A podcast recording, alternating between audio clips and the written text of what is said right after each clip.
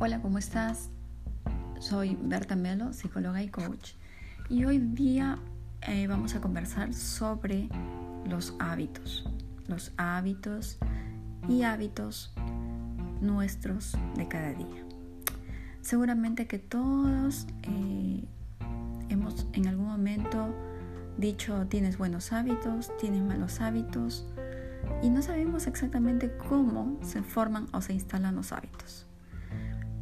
Seguramente muy pocos habrán escuchado la palabrita ganglios basales. ¿Qué son los ganglios basales y qué tienen que ver con los hábitos?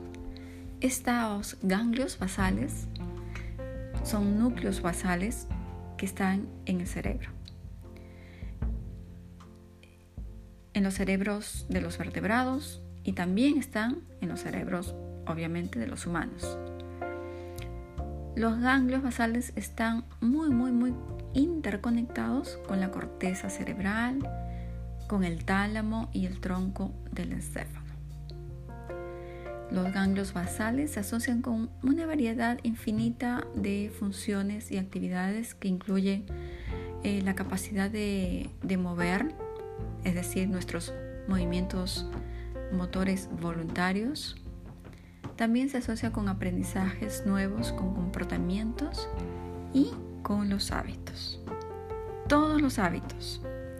Es decir, esas conductas que se dan una y otra vez, una y otra vez, y que se convierten en un hábito, están controlados por esta parte maravillosa que se llama ganglios basales. Las neuronas de los ganglios basales detestan todo lo nuevo, no les gusta lo nuevo. Y esto tiene que ver con la supervivencia. Ya que si estuviéramos, eh, tuviéramos que procesar cada tarea que llevamos a cabo día a día, el cerebro simplemente explotaría por la cantidad de información y de conexiones y de aprendizajes que tendría que tener.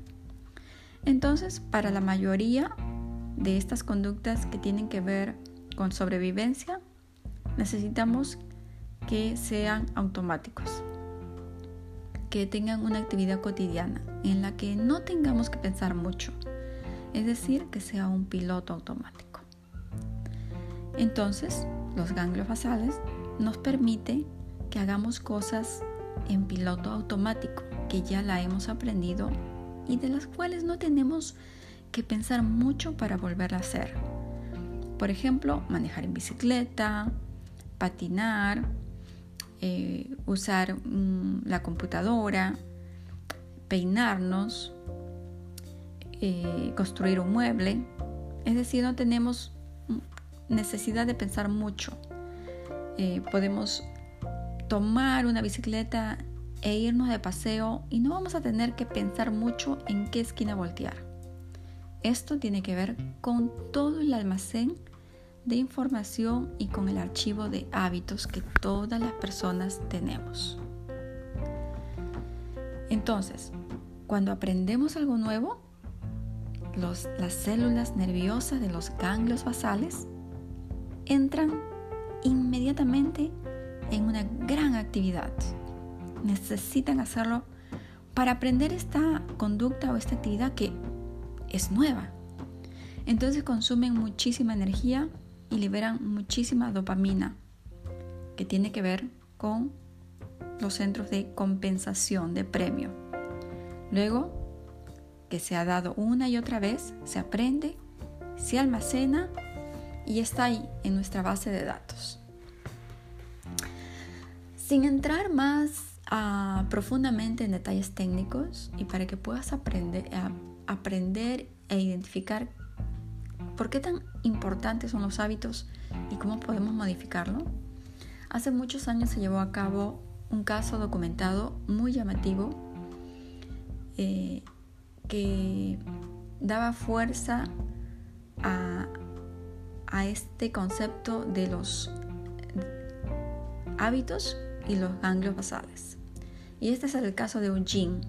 Eugene Polly sufrió una encefalitis que tenía una naturaleza viral y que provocó que el hipocampo destrozara, se destrozara, se dañara. Y el hipocampo tiene que ver con la memoria a largo plazo. Entonces los médicos comenzaron a estudiar este caso, a seguirlo y a observarlo. Y de pronto se dieron cuenta que había algo insólito. Eugene había perdido la memoria, no se acordaba de nada. Pero era capaz de ir a pasear solo y encontrar el camino de vuelta. Y de aprender nuevas conductas y de tener nuevos hábitos. Y esto, con esta situación, tenía que ver los ganglios basales. El virus no afectó la estructura de los ganglios basales, a esta estructura cerebral, lo cual le permitió mantener su capacidad para crear nuevos hábitos. Entonces los hábitos nacen de llevar a cabo una actividad y hacerla constante. Es decir, un hábito se va a instalar en mí. Al principio va a generar mucha energía, le va a dar trabajo a mis ganglios basales, pero se va a quedar ahí. Porque yo la estoy haciendo una y otra vez, una y otra vez, una y otra vez. Y entra inmediatamente a ese almacén de memorias. El ganglio basal lo toma y se convierte en un hábito. Por eso es buenísimo para la sobrevivencia, pero también es muy peligroso.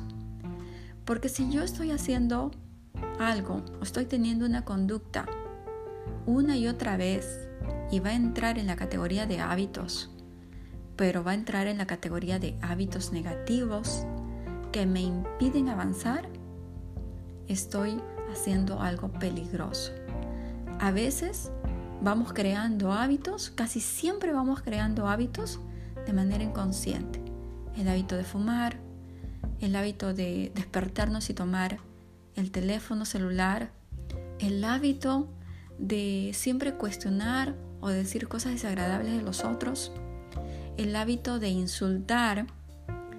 Hace algunos días escuchaba que una institución eh, que se dedica a la protección de animales decía que estaban haciendo un movimiento para que la gente dejara de insultar a los seres humanos utilizando nombres de animales, como diciendo eres un cerdo, eres una lagartija, comes como un chancho, y eso era totalmente denigrante. Se convirtió en un hábito. Lanzamos insultos y utilizamos el nombre de animales para ofender al ser humano entonces esta institución hablaba sobre el cambio de los hábitos, la toma de conciencia. Y de pronto una conductora de un noticiero americano decía, hay que no solamente hay que dejar de usar los nombres de los animales para ofender a otro ser humano. ¿No sería más importante eliminar el hábito del insulto? Y el insulto se instaló gracias a los ganglios basales y gracias a que nosotros una y otra vez, desde que nacimos y podemos hablar, empezamos a aprender este nocivo y tóxico hábito de insultar, como el nocivo hábito de fumar, el nocivo hábito de no leer, el nocivo hábito de no crear un plan diario el nocivo hábito de creer en la miseria, en la pobreza o en la enfermedad. Entonces, vamos a operar y vamos a usar este enorme poder de los ganglios basales, eh, sabiendo ya cómo es este procedimiento y empezar a crear conscientemente nuevos hábitos. Hábitos que sean totalmente exitosos y que nos eleven, que te eleven a ti y a mí como lo que somos maravillosos seres humanos. Gracias a los ganglios basales y gracias a nuestra autoconciencia empezaremos a crear hábitos positivos para mí, para mi familia, para mi comunidad, para mis compañeros de trabajo, para mi sociedad y para este mundo que lo necesita tanto. muchísimas gracias. Gracias por escucharme. Soy Berta Melo, psicóloga y coach. Y muchísimas gracias por compartir, por cambiar tus hábitos y motivar a otro en este proceso de cambio. Gracias.